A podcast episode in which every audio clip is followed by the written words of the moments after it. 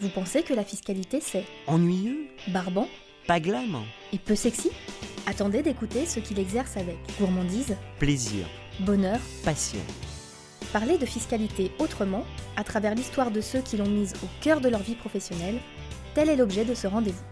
Mais mon premier contrôle fiscal, par exemple, moi, je l'ai eu au Gabon, dans notre filiale. euh, à l'époque, je crois que j'étais chez Spi Batignolles. Et l'inspecteur euh, nous donnant rendez-vous en, boîte de nuit pour terminer le contrôle parce qu'il avait eu la flemme de passer dans la journée.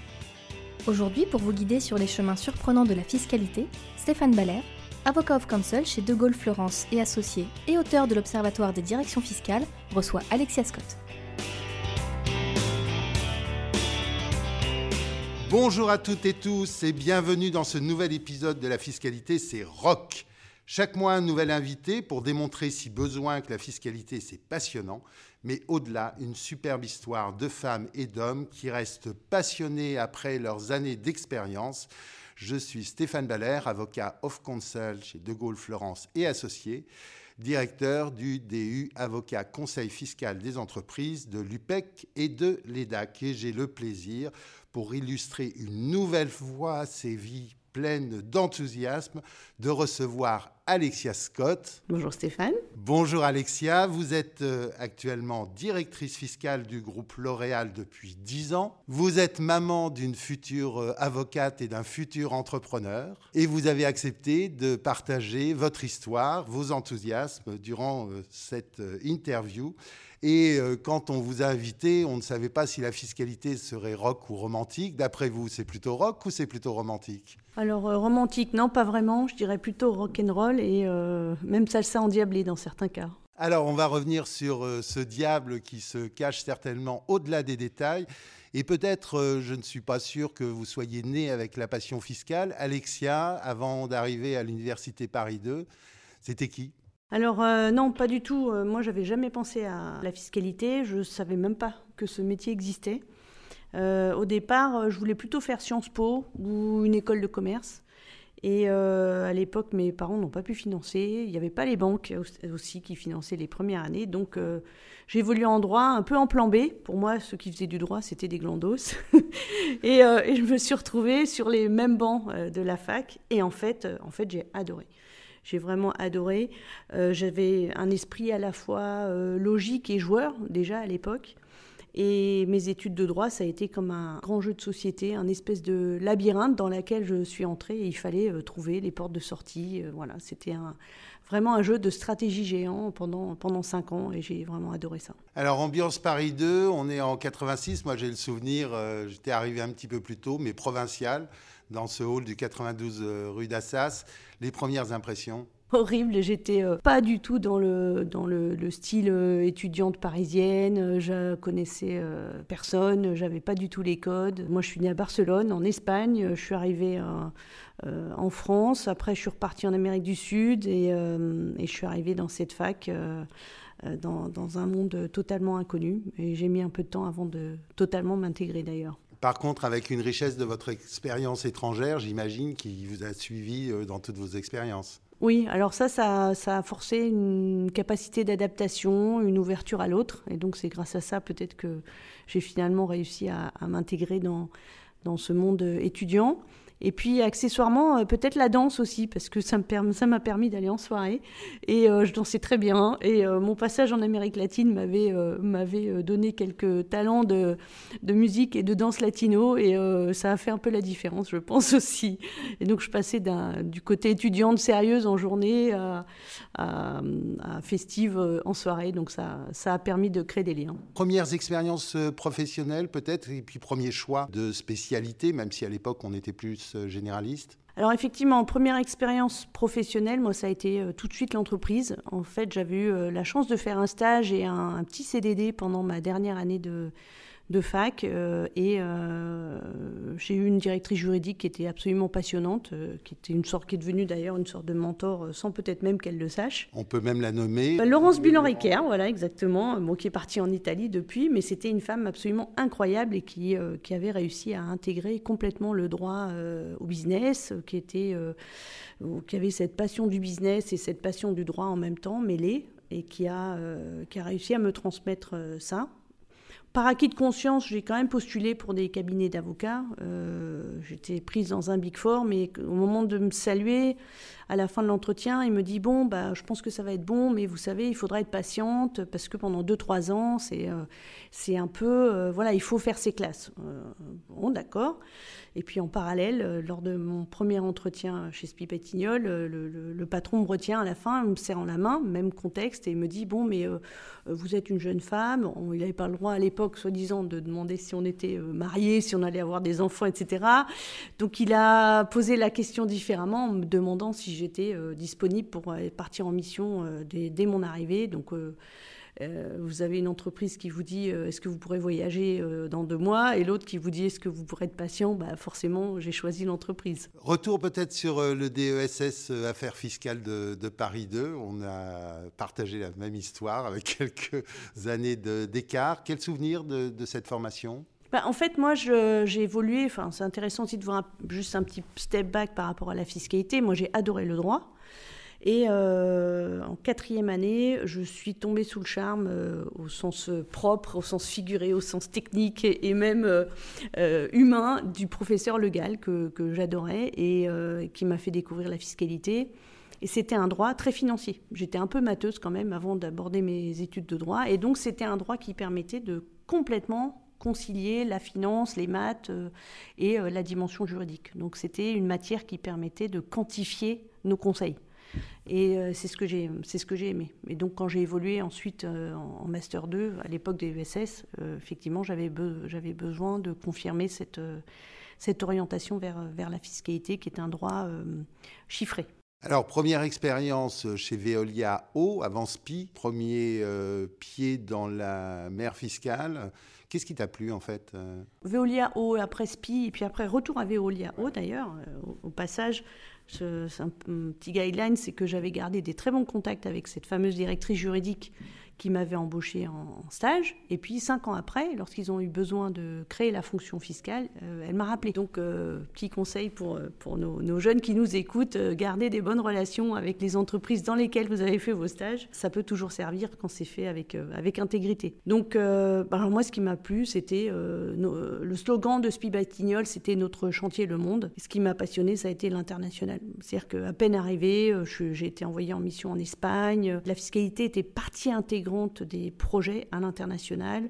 On a construit un barrage en Colombie, euh, une autoroute, euh, je ne sais plus où, une piste d'atterrissage à Pékin. Après, quand j'ai évolué dans le monde de l'eau, euh, une centrale de traitement des eaux pour une usine pétrochimique en Malaisie, la même chose en Argentine. Donc c'était vraiment l'international, l'international et, et l'aventure humaine de cet international. J'ai retrouvé il n'y a pas très longtemps une carte du monde que m'avaient offert mes enfants pour une fête des mères on coloriait tous les pays et j'avais plus de 100 pays qui étaient coloriés. Effectivement, mes enfants connaissaient la géographie internationale avant de connaître euh, la géographie française grâce à, grâce à cette carrière euh, très, très mobile et très internationale. Je crois qu'il y a aussi eu le, courage d'accepter des challenges puisque très vite chez SPI, tu étais retrouvé en première ligne. Effectivement, une expérience au bout de deux ans d'entreprise compliquée puisque euh, la société a dû engager des plans sociaux. En six ans, j'ai vécu trois plans sociaux. Et lors du premier, le directeur fiscal de l'international, qui était mon boss, et la directrice fiscale de la France ont été mis euh, dans ce plan social. Terrible épreuve, euh, avec le recul, euh, ça m'a assez marqué sur, sur le, la, facilité dans certains cas que les groupes peuvent avoir pour mettre des personnes de côté. Et donc en 24 heures, je me suis retrouvée sans boss. Et j'ai fait mes quatre dernières années chez Spibatignol comme ça, toute seule au siège avec euh, des correspondants fiscalistes dans les divisions, dans les, pays. Euh, quoique à l'époque, je n'avais pas beaucoup de pays, mais en tout cas, voilà, il fallait, euh, il fallait faire avec. Donc on a, ça apprend à apprendre sur soi, ça apprend à, gérer le stress, à gérer ben, des boss qui ne sont pas des directeurs fiscaux. Donc très tôt, ça m'a permis d'apprendre à parler fiscalité à des non-fiscalistes et à vulgariser ma matière puisque j'avais plus euh, l'interface d'un patron euh, fiscaliste. Donc ça, je pense que ça m'a aidé finalement euh, avec le recul. Alors au bout de six ans, retour vers l'eau, Veolia eau, water. Tout à fait. Alors effectivement, bah, c'est cette directrice fiscale, juridique de l'époque qui me rappelle, parce que chez Veolia, il n'y avait pas de fiscaliste. Et ils avaient répondu à un, contrat en Turquie en oubliant un impôt.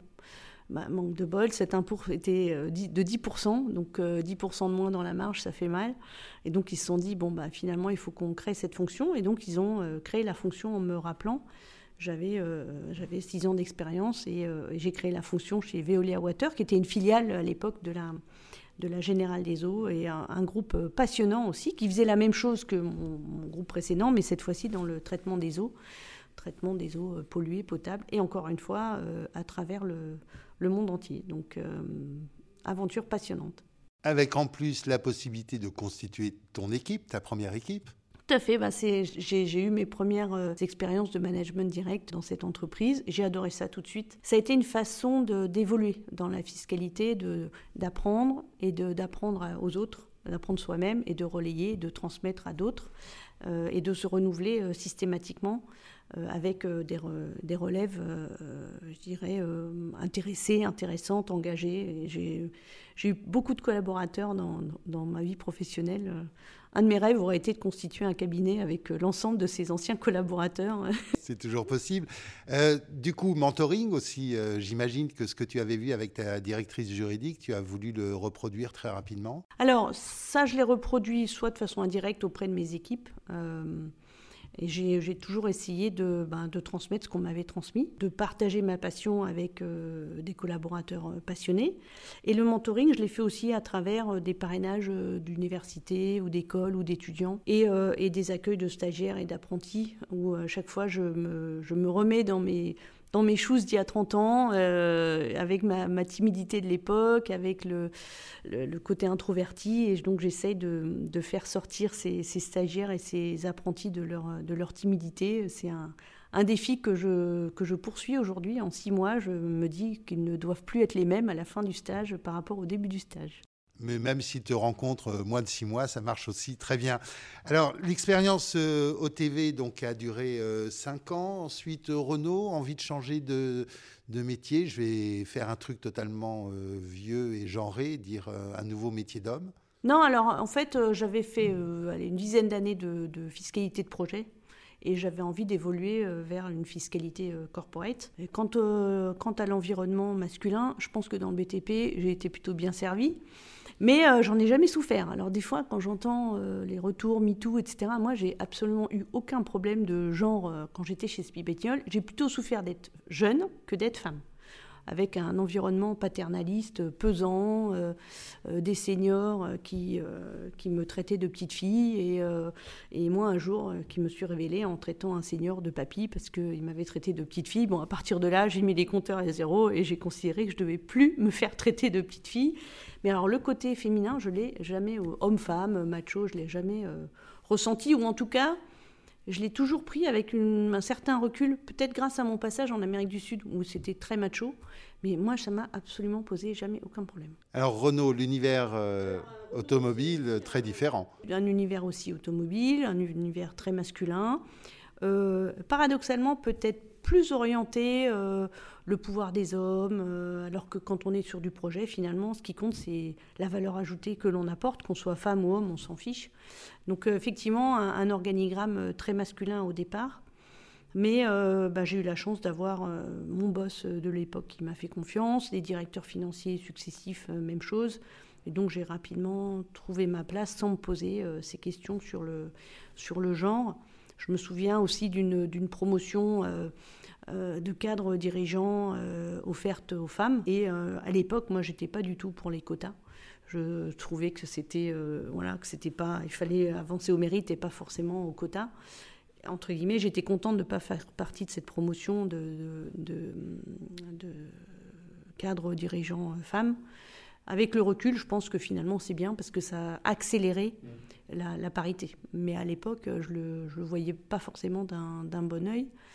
Euh, aujourd'hui, je reconnais euh, que c'est nécessaire pour accélérer. Pour les entreprises qui n'ont pas évolué naturellement vers, une parité, euh, ça permet de, mettre ce coup d'accélérateur et de progressivement faire monter des femmes dirigeantes et, d'avoir plus de choix aussi pour, pour déterminer des positions de cadre exécutif de haut niveau, parce qu'il y a plus de choix en amont. Toujours l'international, un peu plus d'Asie que tu n'en avais eu par le passé? Alors oui, chez Renault, c'était, il y avait beaucoup plus d'international et puis il y avait beaucoup plus de filiales, de partenariats.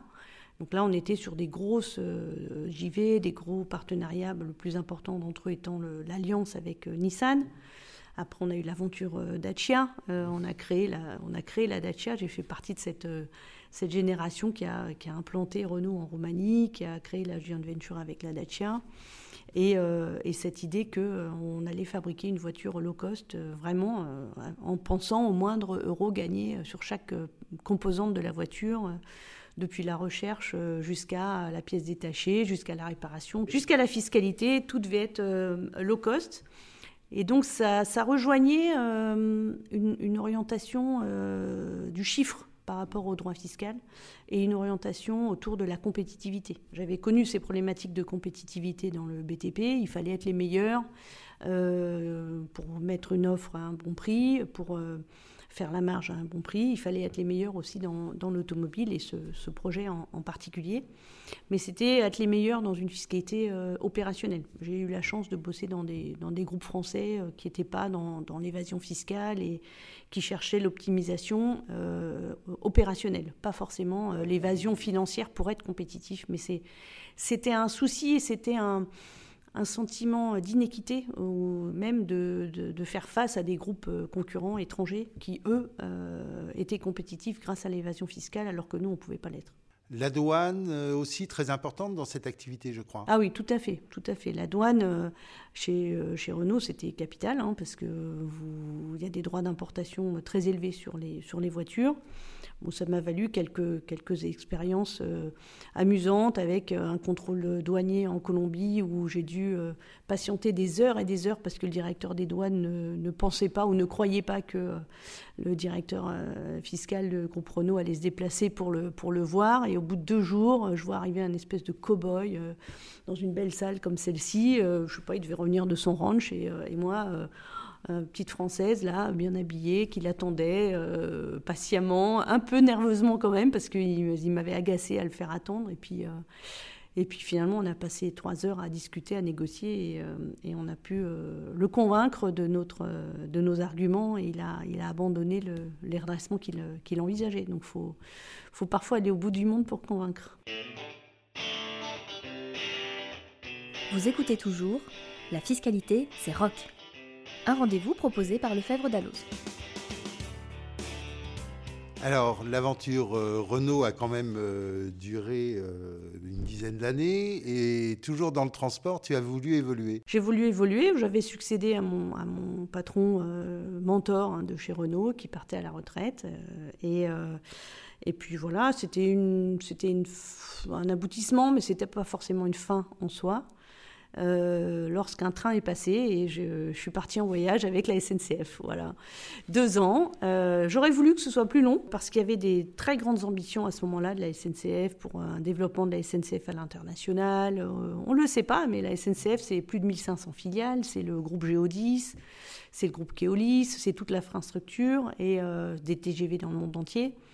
Et donc, euh, moi, accompagner un grand groupe français dans ce développement à l'international, c'est ce que j'avais toujours fait. Et le faire pour, euh, l'État, finalement, indirectement, c'était quelque chose qui me, motivait. Et puis, ben, malheureusement, au bout de deux ans, euh, le, directeur de la stratégie de l'époque, qui avait porté toute cette vision, a rejoint le gouvernement. Et la stratégie s'est un petit peu euh, essoufflée au sein de la SNCF. Et je ne me voyais pas bosser que dans l'Hexagone. Euh, vu mon parcours, vous comprenez bien. C'est comme ça que j'ai rejoint le groupe euh, L'Oréal. J'ai pas été chassée parce que quand je suis partie chez, à la SNCF, comme on m'a dit, j'étais sortie du radar du CAC 40. Donc c'est intéressant d'avoir ça en tête. Moi, je pensais, je savais pas qu'il y avait un radar du CAC 40. Et c'est grâce à finalement des, échanges, des conversations avec euh, un avocat qui était à la fois à la SNCF et qui bossait pour euh, L'Oréal, un commissaire au compte, euh, que j'ai eu connaissance de, ce poste et qu'on m'a mis en relation pour pouvoir rejoindre L'Oréal. Ce n'était pas une évidence claire et nette de passer de la SNCF à, L'Oréal, mais c'est finalement mon parcours antérieur qui, qui les a convaincus que, que je pouvais faire l'affaire et la preuve, neuf ans après, j'y suis encore l'arrivée quand même, changement de, code, changement de produit, changement d'ambiance, d'univers.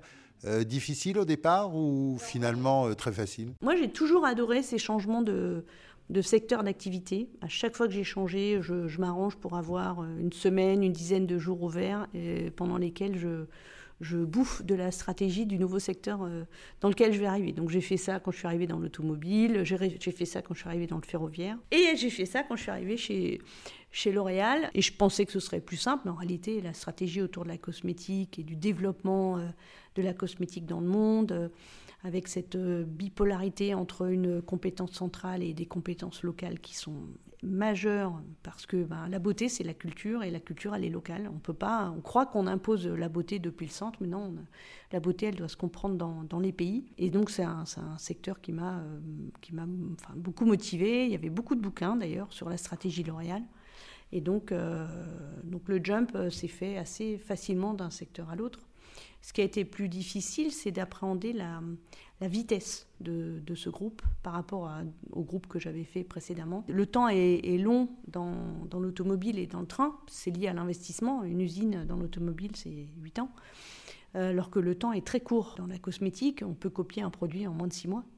Et donc ça, entraîne une, une hyper-activité, une hyper-réactivité de l'ensemble des fonctions, et euh, la fiscalité incluse. Alors, ethno-marketing, euh, mais aussi euh, digitalisation euh, des processus. On est avant Covid et le groupe déjà a commencé à développer cette stratégie digitale un petit peu en avance par rapport aux autres groupes, ce qui fait que fiscalité digitale, et puis aussi, je crois, fiscalité durable, qui était très chère. Il y a deux axes hein, qui, ont été nouveaux pour moi grâce, grâce, à L'Oréal et, et que, auxquels j'ai contribué aussi. Il y a toute la digitalisation, la digitalisation du business, ça c'est une chose. Euh, la digitalisation et la transformation de la finance, donc c'est euh, comment on digitalise nos processus pour nous-mêmes et pour mieux travailler.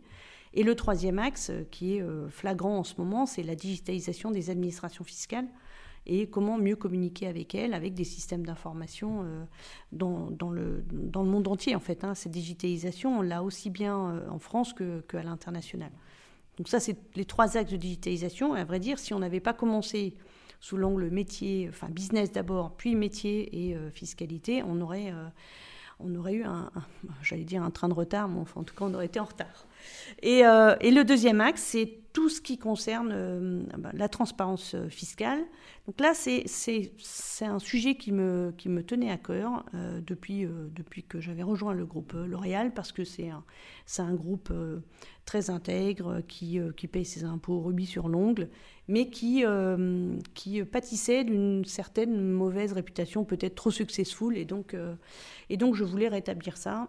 Et on a commencé à, recenser le montant des impôts payés par le groupe, à expliquer les partenariats qu'on a dans le monde entier, les relations de confiance avec les administrations dès qu'on peut. Et le deuxième aspect, sur tout ce qui est RSE, euh, la transparence étant un sujet, c'est euh, l'ouverture sur euh, la fiscalité verte, l'environnement, et considérer que finalement la fiscalité est une contribution sociétale, contribution sociétale pour développer, fabriquer des hôpitaux, contribuer à la planète, voire augmenter les impôts sous la notion, enfin, impôts pollueurs-payeurs.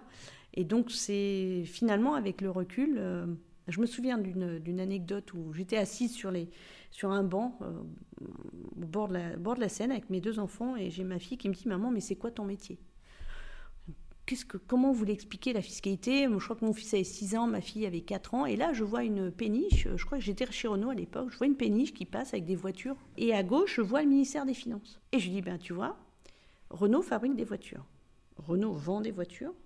Ensuite, avec l'argent des voitures, on le donne au ministère des Finances, c'est le grand bâtiment qui est là-bas, et avec cet argent, on construit des hôpitaux, on construit des autoroutes, etc. Donc euh, mes enfants ont toujours eu l'impression que j'avais un métier euh, très noble. Mais aujourd'hui, ça résonne encore plus. La mission sociale des entreprises est, reconnue et la mission sociale ou sociétale du fiscaliste qui paye ses impôts, qui fait payer les, bons impôts et le juste impôt dans chacun des pays où on travaille est quelque chose de reconnu. Mais si tu regardes ton métier euh, aujourd'hui par rapport à ce que tu as connu en débutant, euh, je mets à part peut-être les aspects techniques, parce que même si tu en fais euh, toujours autant, les fonctions de management prennent plus de temps, mais quel regard poses-tu sur, sur cette évolution très manager, très managériale, très euh, ouverte sur le business. Est-ce qu'on perd pas un peu son âme de fiscaliste? Est-ce qu'il ne faut pas être plus curieux que euh, aimer la fiscalité euh, uniquement pour faire carrière? Alors, je pense que ce qui a, ce qui a beaucoup évolué, si je devais choisir, c'est le risk management.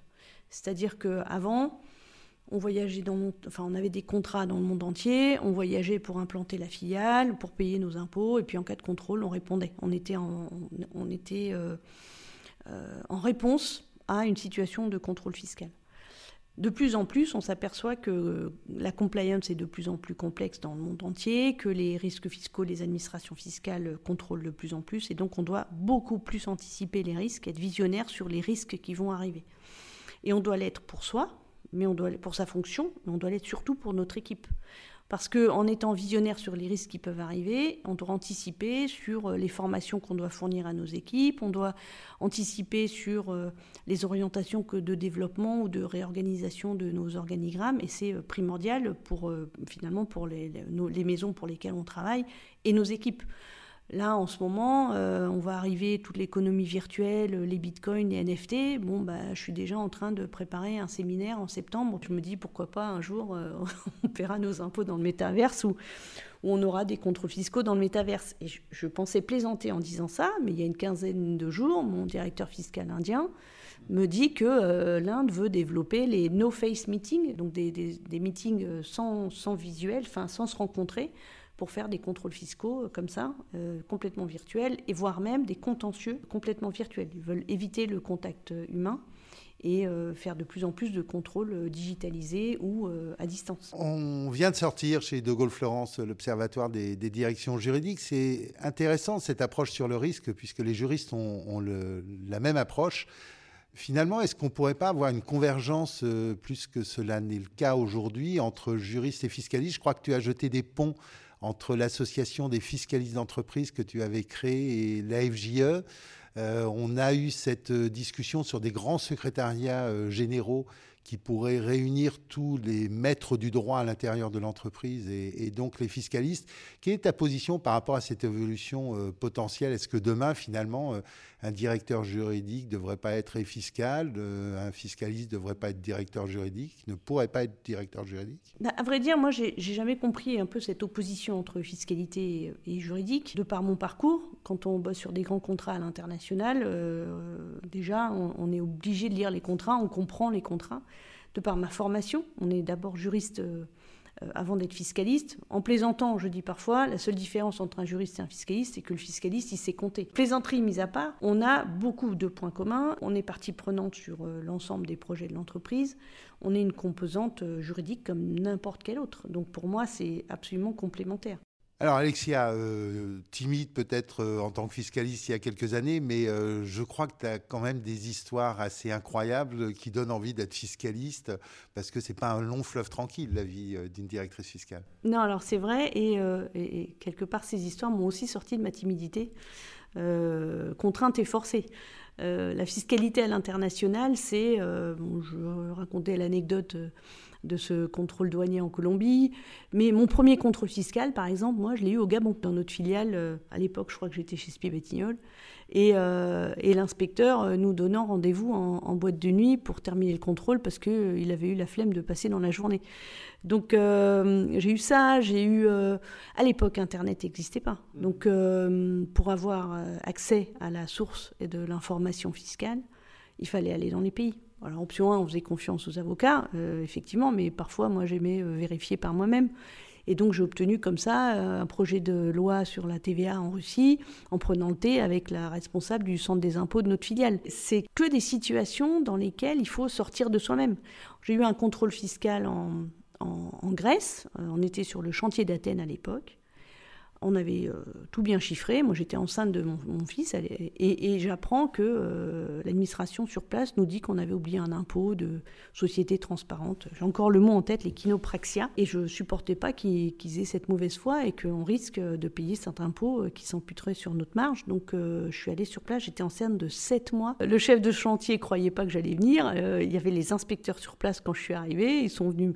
J'étais avec ma petite valise au début du chantier. Bon, ils m'ont quand même envoyé un, un camion pour venir me me récupérer et m'emmener dans les, dans les petits algécos là, de, où il y avait les inspecteurs, où j'ai pu échanger avec eux, leur expliquer et que j'étais motivée pour leur expliquer qu'on était dans notre bon droit au point de venir euh, en, étant, en étant enceinte de 7 mois. Et, voilà, et ça, en fait, ce qu'on s'aperçoit, ce qui m'a fait sortir de ma timidité, c'est d'avoir une cause plus grande que moi à défendre. C'est parce que je défendais euh, la bonne foi de mon entreprise, je défendais un projet, je défendais une équipe, que je suis sortie de ma timidité. On a le même problème, t'inquiète pas. Euh, c'est intéressant parce que ça veut dire en fait que la cause que tu défends ou l'entreprise que tu défends ou le cabinet si tu es en cabinet, en fait c'est extrêmement important d'y croire. Ah bah oui, ça, ça, ça, c'est un, ça emporte tout en fait. On s'oublie parce qu'on a une cause plus grande que soi euh, à défendre. J'ai, une autre anecdote. Euh, enfin plus qu'une anecdote, en fait, dans, dans, un des groupes où j'étais, on a, on a racheté un groupe américain de 250 filiales dans 50 pays. Et pendant un an, on n'a jamais su qui serait le dirigeant de ce nouveau groupe. Et notre maison mère avait diffusé des organigrammes avec euh, deux noms dans chaque case. Deux noms à la place du patron, deux noms à la place du directeur financier, etc.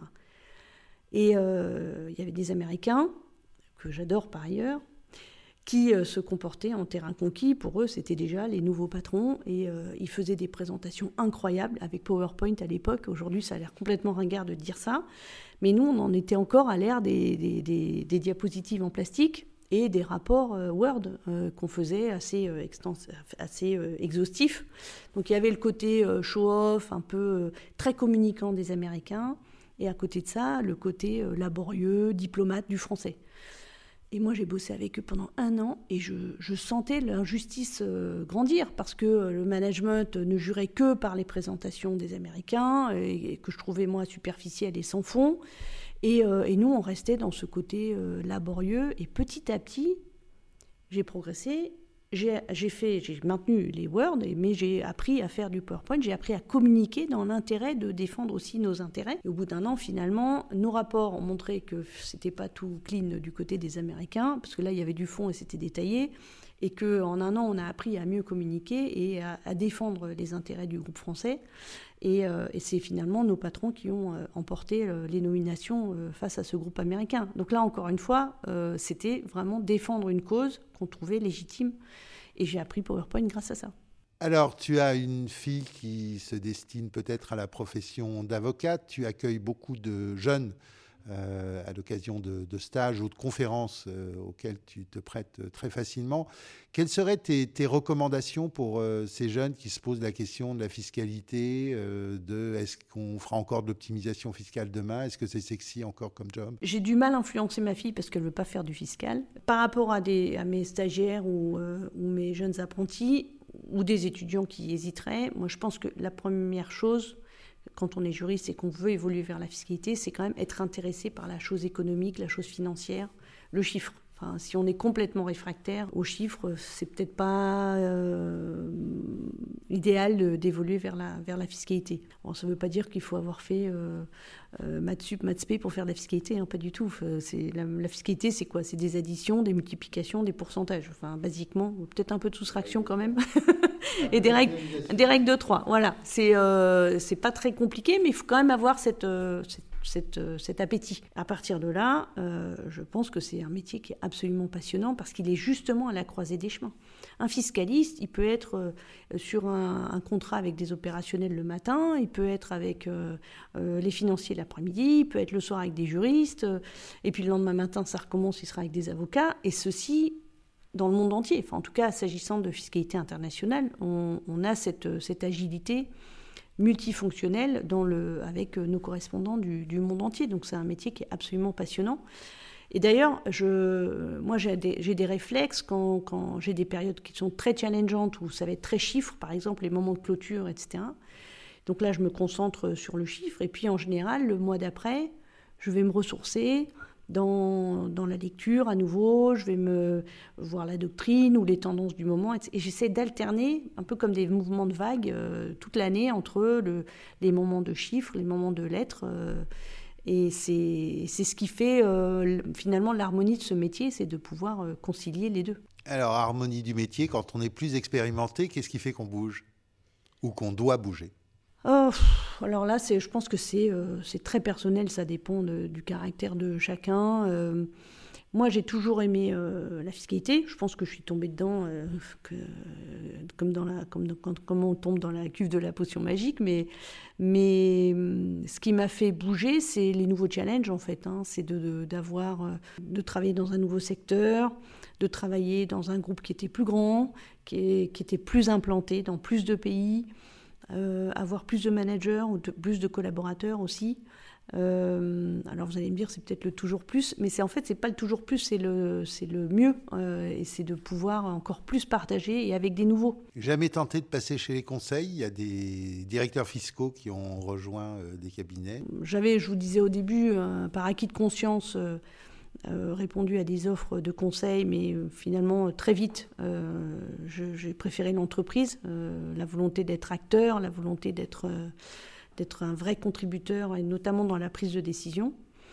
Euh, mais au bout d'une dizaine d'années, j'avais eu euh, une, tentation et euh, un, cabinet avec lequel j'avais énormément travaillé qui a essayé de me débaucher du groupe dans lequel j'étais et, qui, m'a d'ailleurs débauché, sauf que le groupe m'a rattrapé et avec de bons arguments et, je suis restée donc du coup en, en entreprise.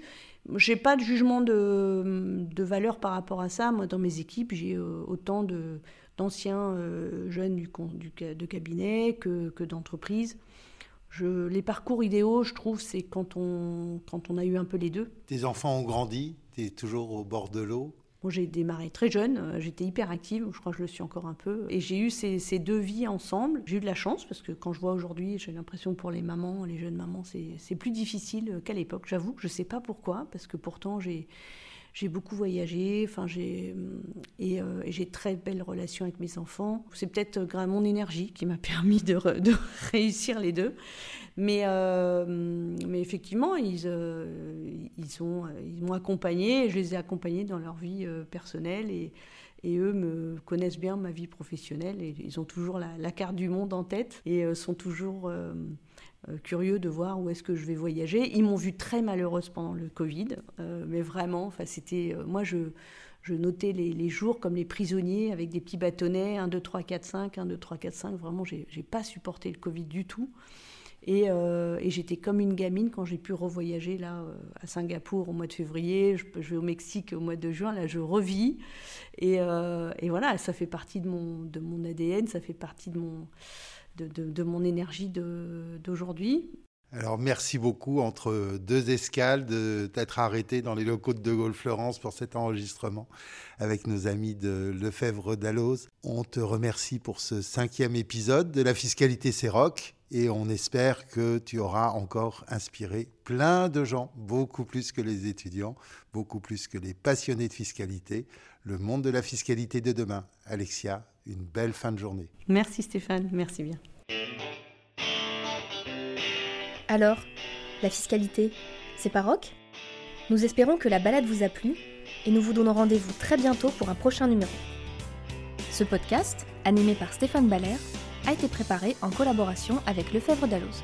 Au son, Laurent Montant et au montage, Angeline Doudou.